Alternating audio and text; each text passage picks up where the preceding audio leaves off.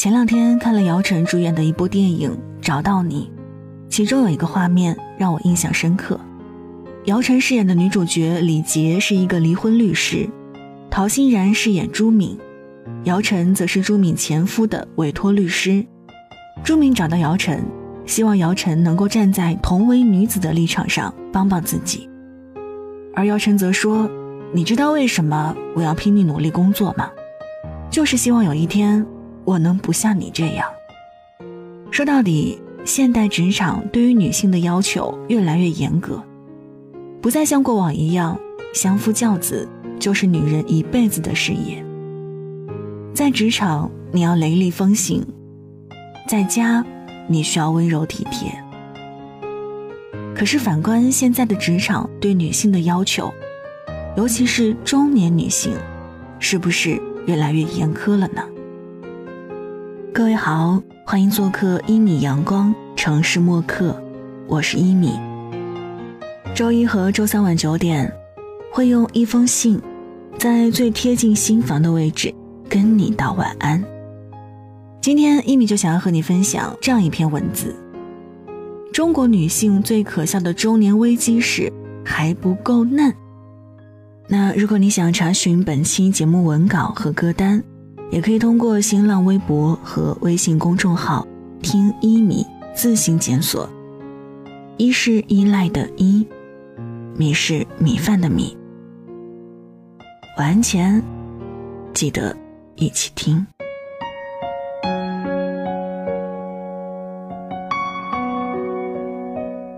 李宗盛写过一首歌，叫《他的温柔》。可如今，青春小妞不想学成熟女性的温柔，中国的大龄女子都在被逼着用青春无敌填满自己脸上岁月的沟壑。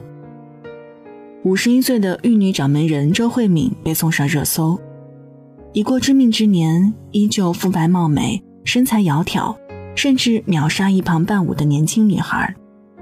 在出道三十周年演唱会上又唱又跳的她，被网友夸为少女偶像。冻龄女神，在有人扒出未经 PS 的图片后，质疑她的少女感都是靠 P 图修出来的。高清图虽然没有之前惊艳，脸颊也稍有僵硬，但周慧敏看起来依然比实际年龄小了十几二十岁，身材也和精修图没有太大差别。人们忽略周慧敏已经年过半百。忽略这样的状态，在同龄人中已实属难得。前几日开播的《如懿传》里，周迅饰演的十五岁少女的片段，因为声音稍有违和，被网友吐槽是此剧最大的败笔，说她一大把年纪还装嫩。虽然眼神仍在传递少女的灵动，但戏里周迅的声音和扮相，与观众心中的少女却是相去甚远。这种情况也并不只有周迅。在一部剧里，从十几岁的少女演到老媪，年龄跨度长达几十年的大有人在。对于女明星来说，似乎演得了少女，才代表一种高级的竞争力。不知道从什么时候开始，少女感成了对一个女性最高的赞美。不管是二十岁还是三四十岁女明星的通稿上，都缺少不了这个关键词。因为演技被观众认识的女明星们。人到中年，在社交媒体的通稿中，也只剩通篇的少女感十足。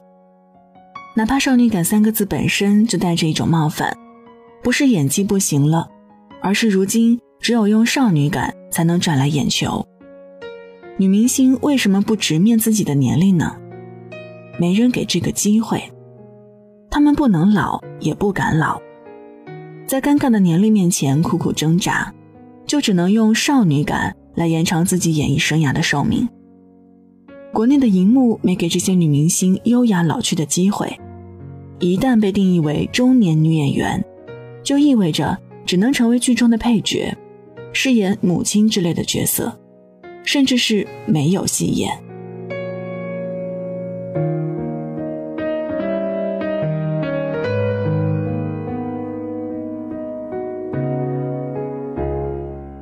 姚晨在演讲上自嘲是一个不得志的中年女演员，因为生孩子拒绝了一些好项目，回归之后体会了人生更深刻的认识了自己。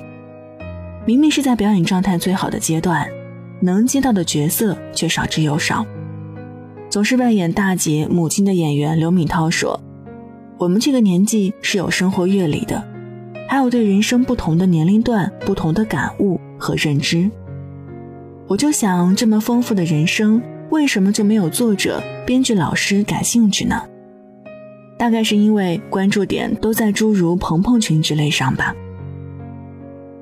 中国的女演员在剧里似乎只有少女和老太太两种状态，女人在不同年龄段里独特的韵味与美丽被彻底模糊，要么未老先衰，戴上银白色的假发饰演老妇，要么一把年纪继续装嫩。大多数的女明星为了有更多的戏演，选择了后者。中国社会对于女人年龄和外表的苛刻，也不仅限于娱乐圈。毕竟在中国，并没有老美女，只有冻龄美女和不老美女。老女人是个明显的贬义词。对于年龄的焦虑，对于老去的恐惧，如疾病一般蔓延在普通人里。衰老是每个中国女人最害怕的东西。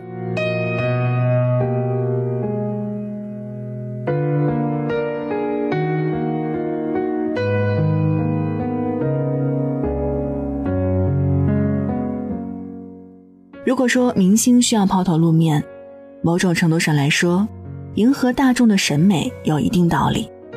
那这种现象对平常人的摧残才更扎心。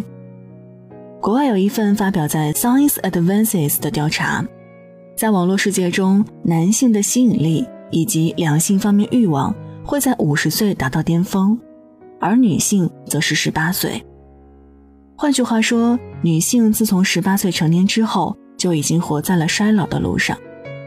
女性更关注大脑，男性则对身体的感兴趣程度更高。容颜易老，似乎全世界女性都走在抗衰老路上，而中国女性在这条路上已弯道超车，成为后来居上的抗衰老大国。国内有份女性消费报告，无论是七零后、八零后还是九零后女性。美妆客户产品都是其消费最多的产品类型，在医疗美容上也处高位。二零一七年，中国已成为仅次于美国的全球第二大医疗美容国家。怕变老的中国女人在护肤美容上花了数不尽的心思，也交了最多的智商税。有研究机构预计，二零一九年中国医美市场就将突破万亿元。成为居房地产、汽车、旅游之后的第四大服务行业。做着火箭成长的医疗美容行业，背后藏着无数乱象。精油按摩、卵巢保养等充满噱头的服务，也成了部分女性抗衰老的必修课。是什么把中国女人逼得如此怕老？为家庭活着的中国女性，天然多了层束缚。在东亚文化圈。父为子纲被刻进了文化的传承，父母并不希望子女有太多主见，更希望子女能听从长辈教导，让子女按照自己规划的路走下去。你现在已经是个剩女了，超过三十还没把自己都瘦掉的女性，就成了部分父母眼中的失败品。某一天发现自己已经成为整个世界眼中的老人，就更在抗衰老路上不敢掉队。心理学中有一个阿诗效应，心理学家阿诗通过一组实验证明了从众对人的巨大影响。他创立了一些情境，要求参与者在客观事实绝对清晰的条件下做出判断，但许多参与者都在其他人的错误引导下，说出了与事实不相符的答案。一件错事儿，当所有人都认为是对的，即使你明知不对，也会慢慢相信它是对的，还会为它辩解。当所有人都认为美就是年轻，就是肤白貌美、大长腿时，恐怕绝大多数女性都难以逃离这套诡异的判断体系，成为其中的受害者。不得不承认，某种程度上，女性也是被影视剧、大众媒体给吓老的。媒体爱的是四五十岁的不老女神，岁月从不败美人，是他们冠以大龄明星的至高赞美。到了普通人那里。又有我采访了十个大龄剩女，才知道她们为何剩下来。早已形成的对三十往上女性的刻板印象，加剧了老去等于失去的恐怖氛围。村上春树说：“我一直以为人是慢慢变老的，其实不是，人是一瞬间变老的。”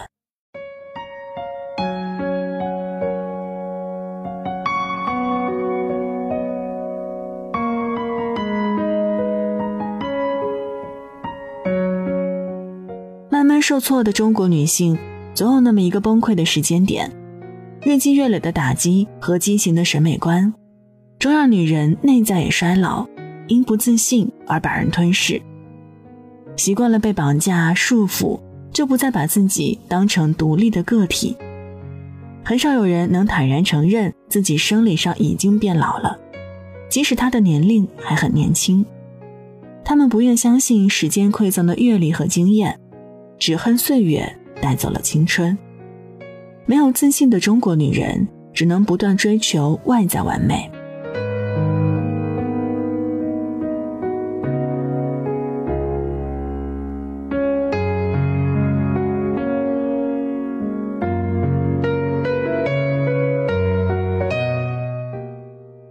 去年国外各大电影节，中年女性的厮杀成为主战场。三块广告牌的主演，六十一岁的 Frances Louise McDormand，和曾在穿 Prada 的女魔头中扮演冷血主编，六十九岁的 Mael Streep 争夺奥斯卡最佳女主角。Isabelle Huppert 横扫各大电影节，六十五岁再度封后。一批六零后戏骨依然强劲。回观中国娱乐圈，画风差异如同两个次元。鼓吹少女脸到底是在迎合谁呢？是市场，也是观众被强行养成的审美观。一个明星就代表一种个人品牌，作为商品，只有延长它的保质期，才能吸引源源不断的机会。所谓少女人设，是经过资本敏锐嗅觉的挑选，大浪淘沙下来的极为稳妥安全的选择。但人类无法与自然规律抗衡。其实，我们的审美曾经也足够包容。香港电影的巅峰时代，也是一个美人井喷的时代，美的千姿百态，各领风骚。林青霞的中性美，王祖贤长手长脚大骨架的健美形象，都备受推崇。职业剧中的女主也有与异性的情感纠葛，但也能保证绝对的专业和冷静。作为律师，当庭辩护时犀利交锋。情感危机时不拖泥带水，拿得起放得下；做法一独立干练，感情戏照样让人心动。电视剧对观众的影响是真实存在的。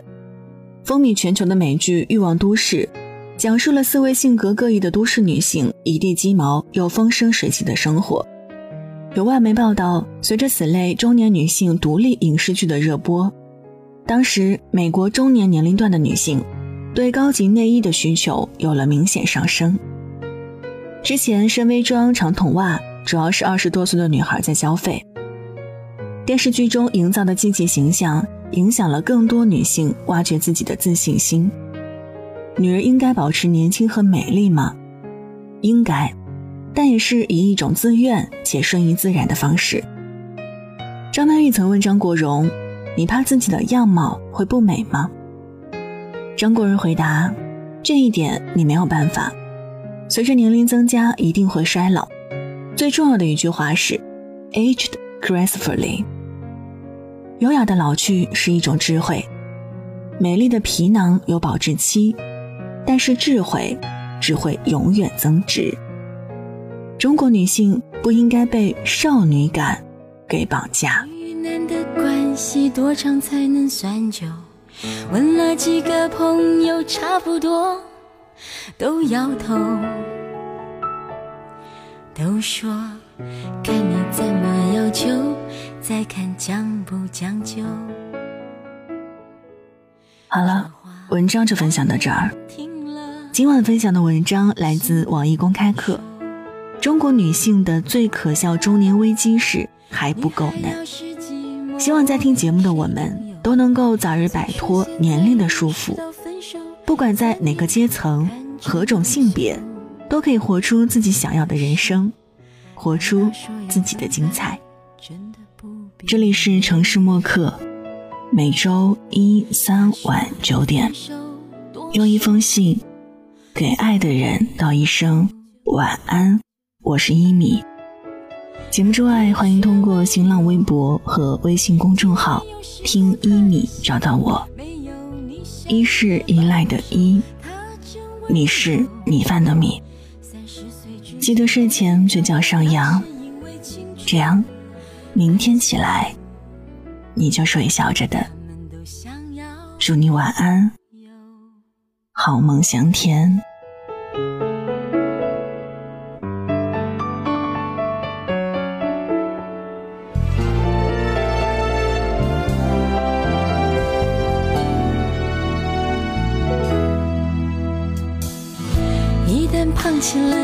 想不会变瘦，慢慢的也能接受，不会永远晶莹剔透。孩子慢慢大了以后，清晰的只剩代沟。男人为什么从不理会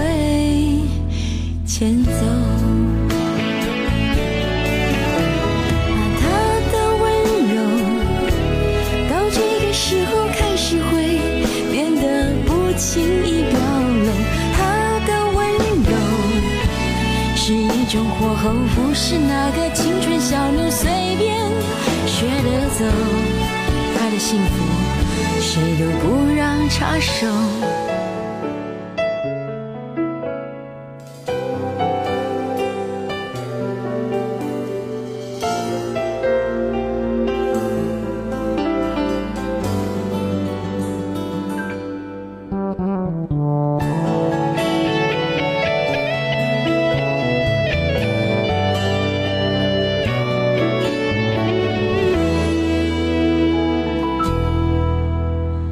的确温柔尽管有时候他的心没有你想的保守，他在温柔。三十岁之后不想漂流，那是因为青春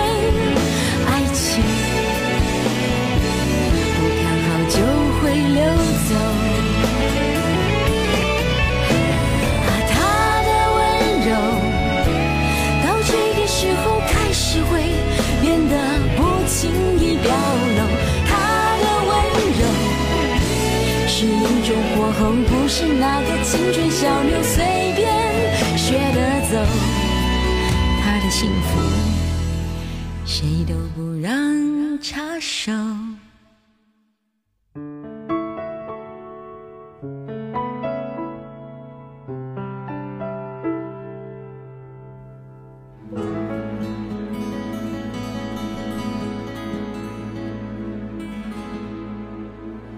晚上十点。